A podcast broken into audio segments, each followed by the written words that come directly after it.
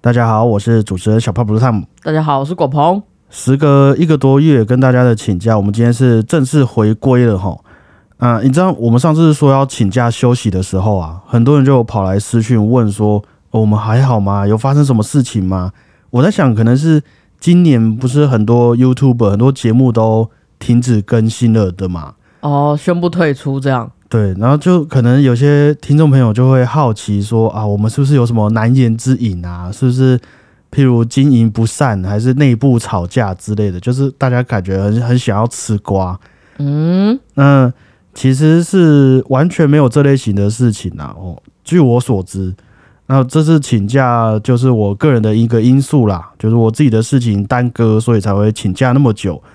那你在这一个月放假，应该还都是蛮健康快乐的在度过的吧？说是放假也不算完全是放假啦，但是都过在步调里面，还是有在工作啦。哦，就是你还是有哎、这个这个精进自己啊，什么各种不同的努力方式。就即便我在这个处理事情的时候对啊，绝对没有躺在床上废这样。，OK，那那就好了。不过还是感谢大家的关心。谢谢。那还有督促我们的，就是前几天有听众朋友传讯息说：“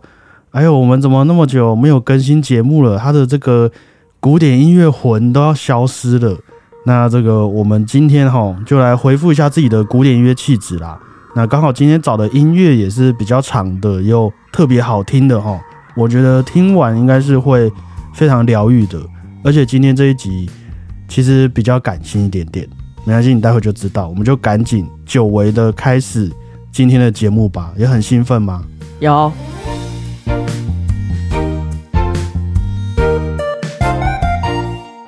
你这几天应该都有明显感觉天气已经转凉了哦。有，那去年的这个时候，我们分享了柴可夫斯基和他的赞助者梅克夫人的故事，想说营造一个温馨暖心的氛围啊，在这个冬天里面。那这次的故事呢，是我先稍微反问你一下好了。这个哈，我们平常在过日子的时候啊，过着过着，多少都会经历到一些非常开心或者是非常低潮的这个时期嘛。嗯，那在你的印象当中，当你真的非常非常低潮的时候啊，有没有那一个人曾经就在这段你需要他的日子里面，他就出现了，然后诶带你走过了这段低潮的过程？不论你们之后是有没有变成朋友，还是有什么其他发展啦、就是有没有这种哇，在我其实最需要帮助的时候，真的就有人大手拉小手把我拯救了起来的这种经历？有哎、我真的觉得我自己是一个很幸运的人，常常也不是常常低潮啦，常常遇到很多不太开心的时候，就会有很多来自四面八方的朋友，刚好可能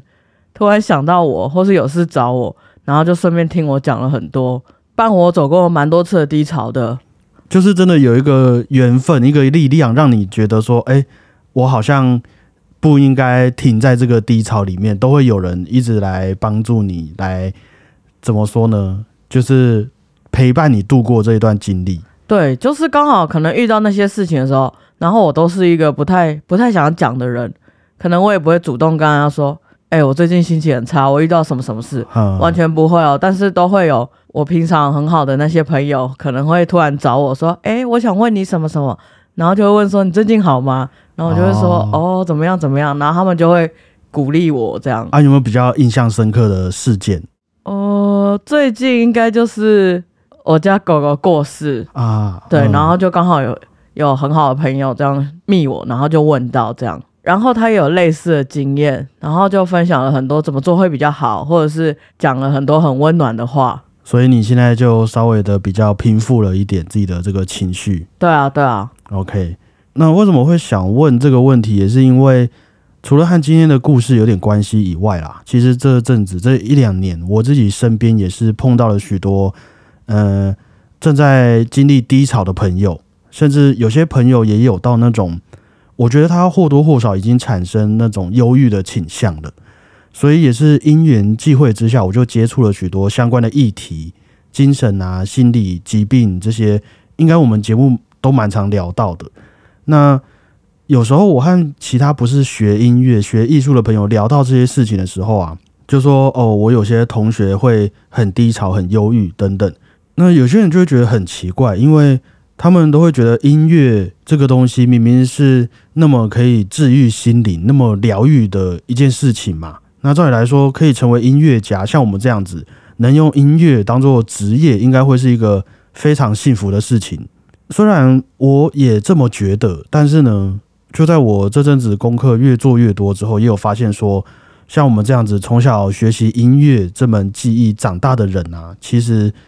即便你很满意自己，哎，终于成为了一位音乐家，但同时我们的身心状况、精神状况也同样是很脆弱，甚至是比起其他职业还要来的脆弱的。从我们小时候的训练来说啊，从你第一次接触到钢琴的时候，我们其实就已经走在这个遵守纪律、尊重传统的范围里面了。传传统这个字，从我们很小的时候就已经刻在我们的心里面了。这个传统可能也泛指一些我们去听音乐会的传统啊，音乐比赛、音乐考试的传统啊，都是不论你今天的情绪如何、身体如何，然后我们都要去遵守的。而且很奇怪的是，我们这些学音乐的小孩啊，还会以我今天遵守了这个传统来作为一种呃学音乐的骄傲的这种感觉，就有点像是说，哎，你看我昨天失恋很难过。可是我今天也上台演出，有没有很敬业吧？然后可能我家里发生了什么事情，就像你家的可能狗狗过世了，或是说真的月经来，身体很不舒服，我们都是吃药忍着，正常上台演出考试，有没有？我这位音乐家很敬业吧？有，会觉得都有一层包袱。对，就是当然现在的我们可能会这么觉得啦，就是说哦，你自己的情绪自己。的问题要自己处理啊，但是这些事情可能在发生的时候，我们的年纪才只有国中、高中而已。那即便到了大学，我们也许也还没有成熟到会去学着面对自己的情绪。那也许有些人听了会觉得说啊，如果我们真的有什么困难，有什么需要帮忙的地方，应该要说出来给大家知道啊。就像你为什么还要自己忍着？假装没事，明明就心情不好，还在那边继续工作、演奏乐器什么的。那这个我觉得又会是另外一个我们从小被灌输的一种想法，是每一次的表演，譬如说我们说的舞台，都会是唯一的一次。那所以我们在台下所有的努力，大家所有的努力，也都是为了这一场又一场的唯一的演出。而且我们同时也还处在这种嗯。可以说是这个精英教育嘛，就是这种适者生存的舞台上。如果说今天，啊假假设今天你是管弦乐团的老板，你这个管理一个管弦乐团，那结果有一位乐手啊，你的乐手在演出的时候又边拉边哭，影响到大家了，那你就问他怎么了？他说他失恋了。那你就问你自己，你下次还会用这样子的乐手吗？就是你会允许你的乐团有人在？演奏贝多芬第五号命运交响曲的时候，因为失恋没有办法投入到这首曲子里面嘛，所以，我我们为了不要让自己在这个圈子里面臭掉啊，我们也不会让事情走到这一步嘛。那也就渐渐的开始以这种哦，音乐家是没有假日的，音乐家就是牺牲奉献，没有童年的，来当做自己作为音乐家的一个标杆，一个骄傲。因此，就是也许时间久了，我们其实就有点忘记如何去和别人说，我们其实需要怎么样的帮助，需要被安慰啊，需要经历低潮的一段时间，就会忘记去表达自己的脆弱。很多时候，你这些东西讲出去，对我们自己来说，就是一个很不敬业的要求。就我今天心情不太好，不想录节目了，你就觉得怎怎么会这样子？就是怎么可以那么随便？对啊，怎么可以那么任性？对，所以。那我就真的蛮深刻的体会过这种感觉，应该我觉得我应该还蛮有资格分享的。你可以帮我作证一下，就对于舞台演出啊，我印象中没有一次是因为我个人的情绪而去影响了表演的任何事情。那即便今天我可能正在身体不舒服，正在失恋，甚至是我亲人离世，好不好之类的事情，虽然也没有人逼我，但是你看我在舞台上，应该永远都是那种。哇哦，快乐的小胖，对不对？对，这点倒是蛮敬业的。对，可是我们就会给自己给自己这个呃有点被虐的这种责任感，而且是从小到大都已经习惯这样子了。对啊，好像是一个使命之类。你拿着乐器，你就不能有你自己的个人的情绪，对你就不能带一点个人的立场，你就是为了这个作品活着这样子。对，你不能不专心，不能去被其他的心情所影响。对，那这种生活久了，其实，嗯、应该说对一些人的精神状况也是一种负担啦。不过现在国外也有许多音乐专家就开始越来越重视这些音乐家的心理状况，会在学校举办一些心理座谈啊，教学生们这个身心的调试方法。然后我还有看到报道说，有一些音乐学院，他会在那种考试期间，我们不是大家都压力很大嘛，关在琴房，那就会有一些会帮助你心理治疗的狗狗，就会来学校来看这些音乐学生们这样子。这个我想到我们以前在德国念书的时候，有一堂课叫 mental training，就是心理的训练，嗯嗯，然后他会教你很多，比如说克服上台紧张的方法。哦，这个很必要哎，其实。对啊，我觉得这个课很好。啊，你有学到什么不错的营养吗？呃，他有说过，其实有些人会吃一些药，嗯嗯，就是我们之前好像也有讲过那种上台克服紧张的药，是的，然后跟他很会理性的帮你分析你为什么紧张，然后可以怎么样做比较好。我觉得这些东西虽然可能我们去查一下都知道，但是但是他把这样的行为化作很就是大家都会遇到的问题，这样我觉得这个的对个人的那个心理建设是蛮好的。我觉得尤其也是这些表演者啦，就是让大家知道说，其实把这些困难说出来，不是一个丢脸的，不是一个不敬业的表现，反而我们大家一起去寻找可以解决彼此问题的方法，才是一个更健康的一种循环。对，而且你会发现，不是只有你会紧张，其实你所看到那些在台上很厉害的人，他们也都会紧张，你就会觉得，哦，那好像没有什么好紧张。是，可是这种有些这种情绪在，呃，我不确定其他地方啦，但是在我生活到大的这个环境里面，都是很封闭的。嗯，这些东西都是你自己没有顾好，是你自己的问题。然后你一不小心，人家就是会来取代你。我们就是这样子的一个生态，嗯，就还是期待我们可以慢慢这个台湾可以慢慢理解到这些事情的重要性啦。那所以应该感觉得出来，虽然我们都知道哦，音乐可以激发我们大脑的一些什么什么醇什么多巴胺，嘿，这是激素之类的这个。那不过也并不代表说我们从事音乐工作的人就可以免于这些精神上、心理上的症状或是疾病的困扰。光是我们曾经分享过的这些古典音乐家大师，你要我突然举出几个，我们就说完全精神正常的人好了啦，完全正常没事的人，其实也蛮难的呢。你看，像是布鲁克纳，奥地利作曲家布鲁克纳，他在晚年的时候，我记得就有这个强迫症的症状，然后白辽士可能也有这种躁郁症，其他像是马勒啊，大家比较熟悉的肖邦、柴可夫斯基、布拉姆斯、舒曼，最严重的很多都已经被证实过，或者是当时也还没有被证实啦，但是他们记录的所作所为都已经符合一些忧郁症啊等等的心理疾病、精神疾病的征兆了。啊，照理来说，他们应该是要最开心的嘛，这是古典音乐大师诶、贝多芬啊，应该每天都很幸福啊，当音乐家，可是就没有。贝多芬还比上面那些人看起来都还要再惨一点点，所以应该可以体会我们怎么说呢？这样子能够平安的学音乐长大是很不容易的一件事情。讲一讲突然有点悲伤，这样。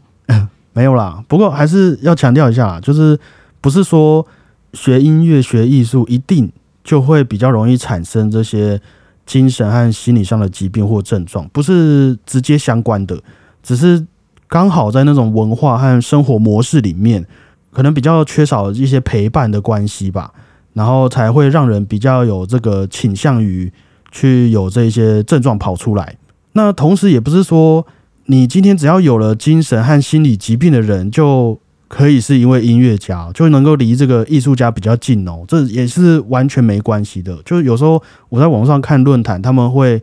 好像有一种你没有什么什么症，就有点不是艺术家的这一种价值观跑出来，哦，就不是每一个失恋的人都可以变成肖邦嘛？因为我也失恋过，我也在失恋的时候写了曲子，也没有比平常好听，所以 所以我觉得我们还是要搞清楚哈。那这种这样算职业伤害吗？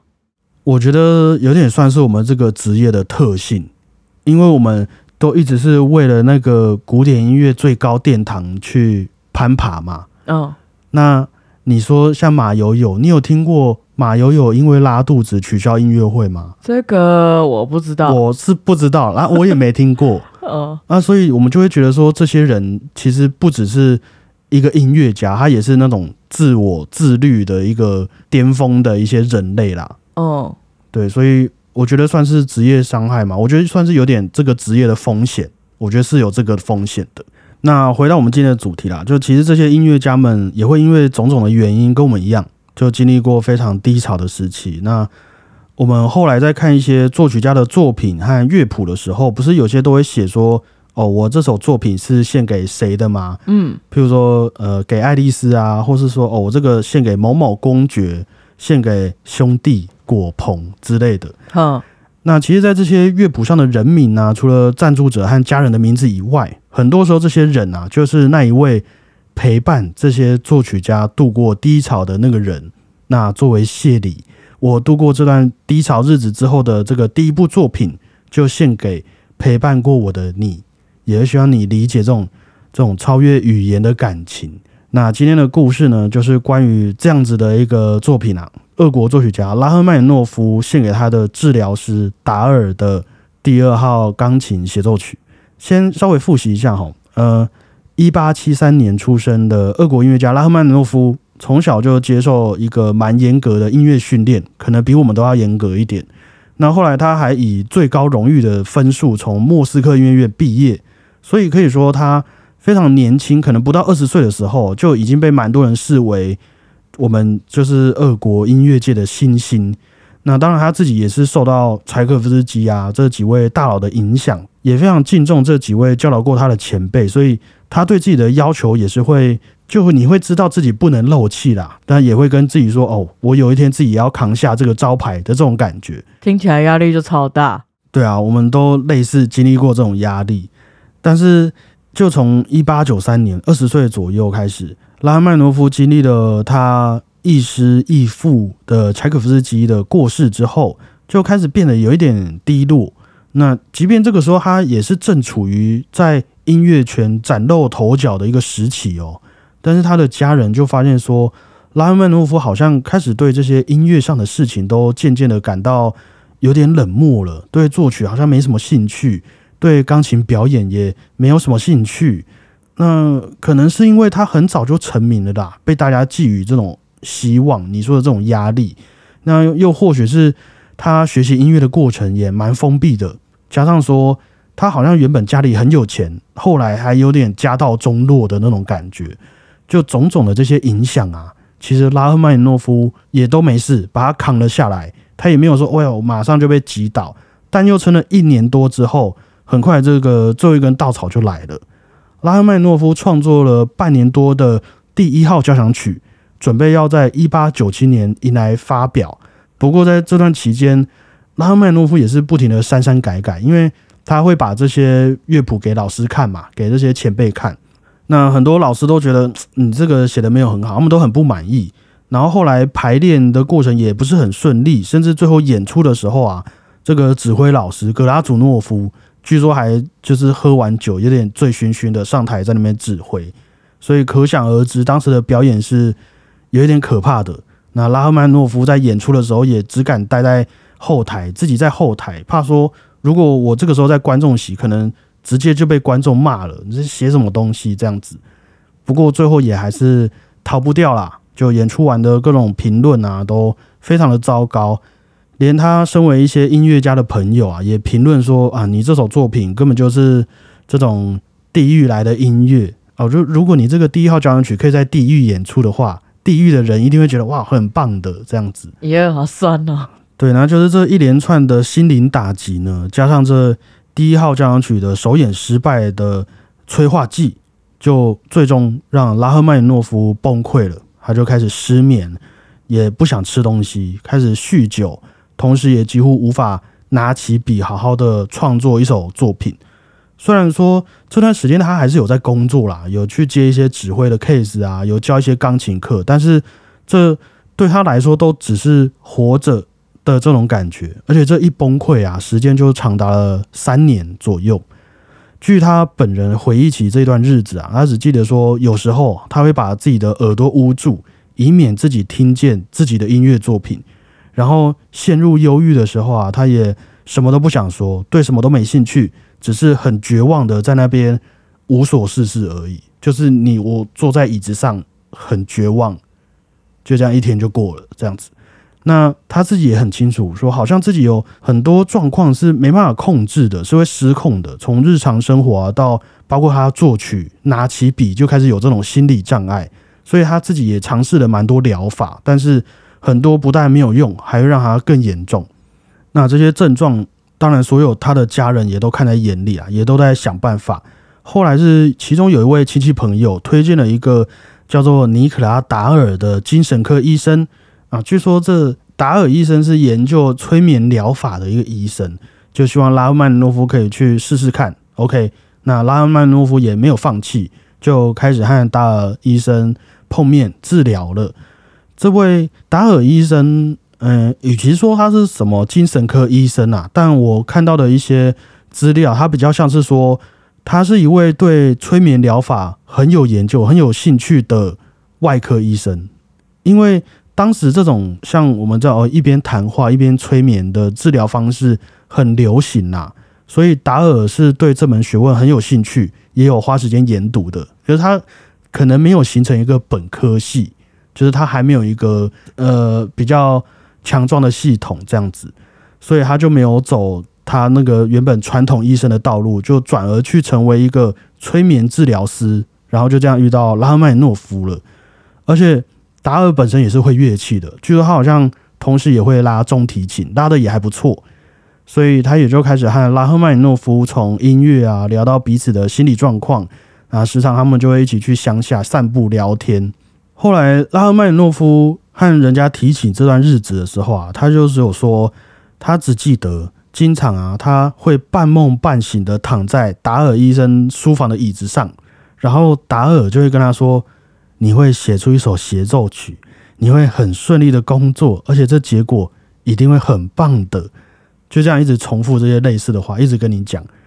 啊，虽然这种行为听起来很奇怪，但是拉赫曼诺夫说，他也觉得不可否认的是，连他自己都觉得这样子的疗法蛮有用的。就是一直讲就可以了。对，我就是一直跟你说，果鹏，你一定会变瘦的，你一定会瘦的很好看的，然后你就变瘦了。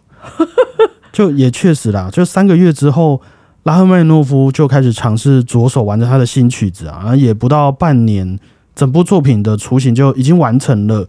那拉赫曼诺夫最后也在这份谱上面写下哦，献给达尔医生。然后后来这部作品就成为了奠定拉赫曼诺夫作为作曲家的一个代表作品，也是我们应该可以说整个古典音乐史上最有名的作品之一啦。拉赫曼诺夫的第二号钢琴协奏曲，其实很蛮多人是对于这个达尔医生的治疗过程当中很好奇的，因为这种催眠心理治疗在当时是一个很新的方法啦。那即便你要说催眠治疗，其实也不太会说就真的一直跟你讲哦，你一定会很棒的，你一定会很棒的，不太会是像拉赫曼诺夫他自己回忆的那个样子这样子来治疗。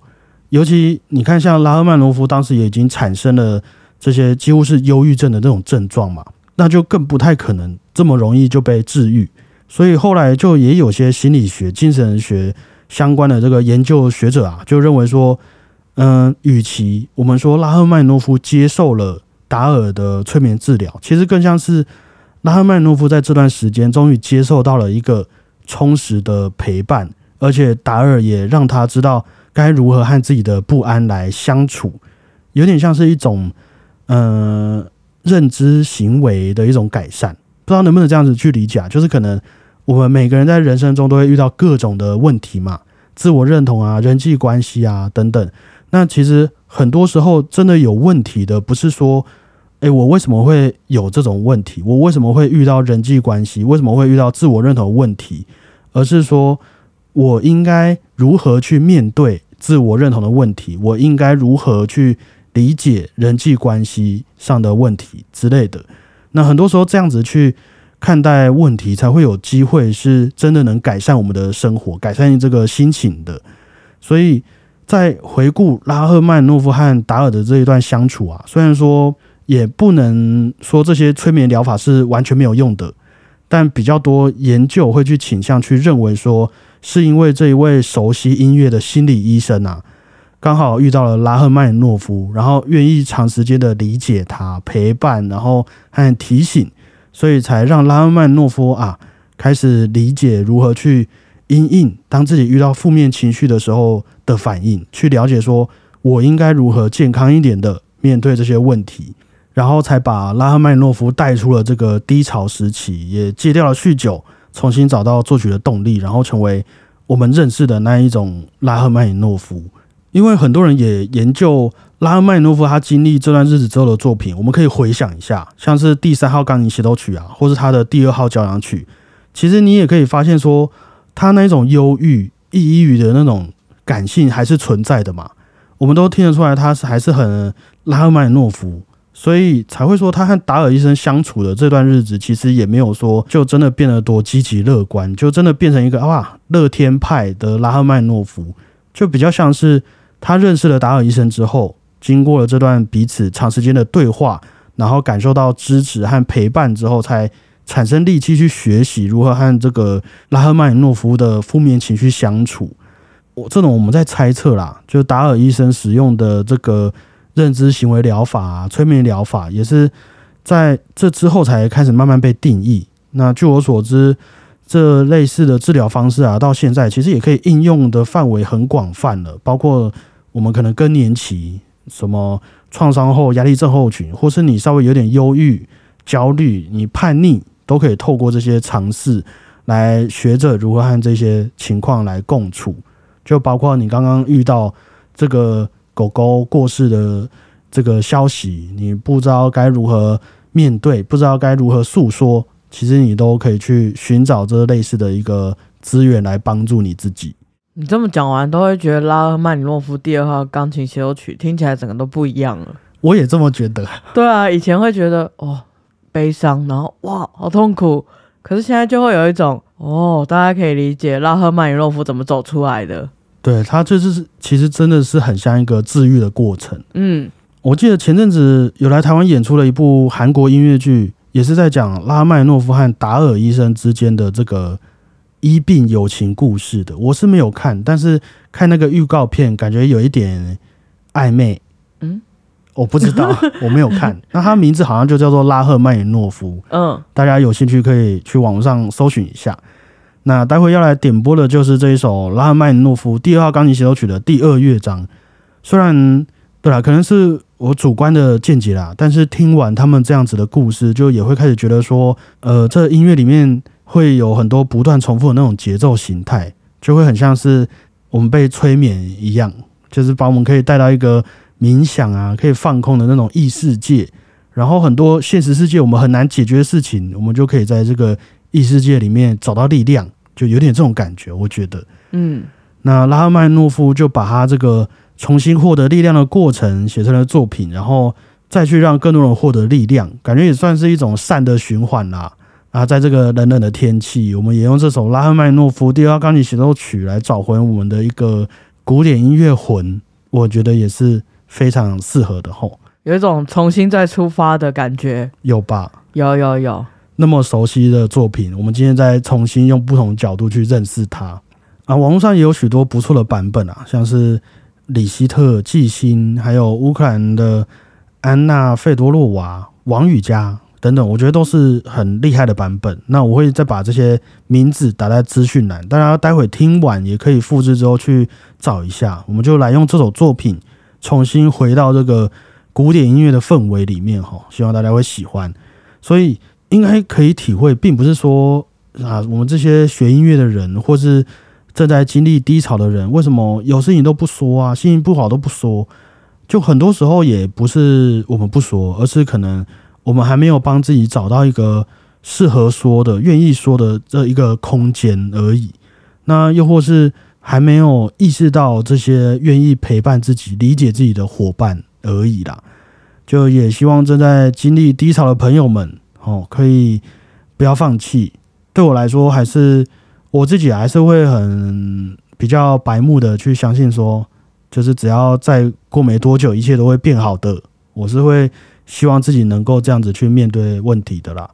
那这样子，今天有稍微感到一些温暖的氛围吗？在这个冷冷的天气里面，有诶、我觉得好像在遇到下一次的困难的时候，会想起自己的那个自我疗愈的能力又提高了。呃，也不是鼓励你就自我疗愈啦，只是说还是要跟你讲，其实很多时候这些事情是你可以帮自己找一个适合诉说的管道的对啊，对啊，我的意思是说，就是我好像更会使用这些方法。哦，就是更知道说，譬如说自己不是可能不是孤单的啊，可，能不是没有希望的啊，等等，对对对，没有那么，应该是会觉得没有那么绝望了啦。是真的吗？哦，应该啊，还是要等下一次什么事情了才会知道嘛。但是我会多了很多种方法可以，选择对，OK OK，那我在想，可能有些人听完也会觉得说，嗯、就只是我觉得多少啊，可能会不理解这些遇到低潮的人，你到底有什么好心情不好的，有什么好忧郁啊？人生就是这样啊啊，可能比我们惨的人还更多。你看那非洲那些小孩还没有东西吃、欸，你在那边挑食，为什么每次都 要讲这个？就我们每次讲很惨的，你想一想，非洲那些小孩有吗？我有常常提到非洲小孩吗？没有，因为比如说你今天叫我讲一个，来你说说谁比我更惨，然后我就想到，哎、非洲小孩非，对啊，这样不会很歧视？呃，举例啦，只是举例。对啊，那我觉得有这种想法的朋友，应该，我觉得应该可以要继续保持啦，因为我会觉得某方面来说，你不理解这种感觉，也是一种很幸福啦。但我觉得至少要去体谅，说这些人都不是故意要这样子的，所以可能我们遇到这些心情不好的朋友的时候啊，第一时间就也不要太急着一定要纠正人家，或是一定要检讨对方。哎，你看人家非洲的小孩，就反而我自己的经验啊，有时候一些像是你朋友这样子，一些不带评判的一些陪伴呐、或是不需要回报的一些聆听，哎，这个应该没有在歧视，但是我觉得这个应该是非常多女生擅长的事情。就是可能你今天跟我讲什么东西抱怨好了，然后可能很多人就会说啊，真的哦，啊哦，我也这么觉得，就是这种类似这种感觉，没有什么立场，但是我就是让你知道我是在陪伴你的，瞎挺，呃，可能可以这么说，可是也就是因为这样子，才创造出一个我们彼此都愿意放松去诉说的这个空间呐、哦哦对啊，就像这些古典音乐作品一样。那今天稍微比较感性啦，会有点不习惯嘛，就是期待落空嘛，这么感性的主题。你说本来应该要再硬一点的回归，这样吗？就是本来可能你会觉得哦，今天回归一定会很触逼这样子，结果没想到那么就是是一个比较感性的时间。不会，我觉得蛮像一个，比如说我们要去新的空间，然后会发现，哇，它的门是那种很像用棉花糖做的，用一个很柔软的方式来打开，接下来你刚刚蛮不错的。你刚刚这个评论有一点艺术评论的感觉，啊，好吧，棉花糖的大门，我蛮喜欢这个，蛮喜欢这个形容的。对啊，我觉得这样蛮好的。就只是因为这阵子遇到，就是真的遇到很多这种事情啊，就是在我身边，所以我当然就是我这阵子的感想就是这些，有比一个比较深刻的体会。所以最后我们就用这首拉赫曼诺夫第二号钢琴协奏曲的第二乐章来作为一个我们可以陪伴彼此的一个异世界空间呐、那嗯感谢各位，我是主持人小胖不烫，谢谢大家，我是果鹏，大家再会。拜拜。各位今年也都辛苦了哈，也你也来一个这个年末的这个温暖的结尾吧。年末了吧，每次其实要跨年，很快，时间一年就过去了。然后你看，今年说要做的事情都没做完，也减肥也没有成功。啊，呃就这些没成功就算了，还遇到那么多令人难过的事情，你再讲下去，我要生病。所以所以啊，我说就来一个这个温暖的结尾吧。不过我觉得刚刚对啊，就像你说的，我觉得明年那就是我们用一个棉花糖的大门打开吧，然后呢，很多事情，打开，然后呢，很多事情都会温柔，然后温暖的开始越来越好。哦，就像一个棉花糖会接住你这样子。对对对，哦，OK，所以今年我们就不要计较过去了，哦，可以那么豁达是不是？下个月不要再给我那个什么今年的反省。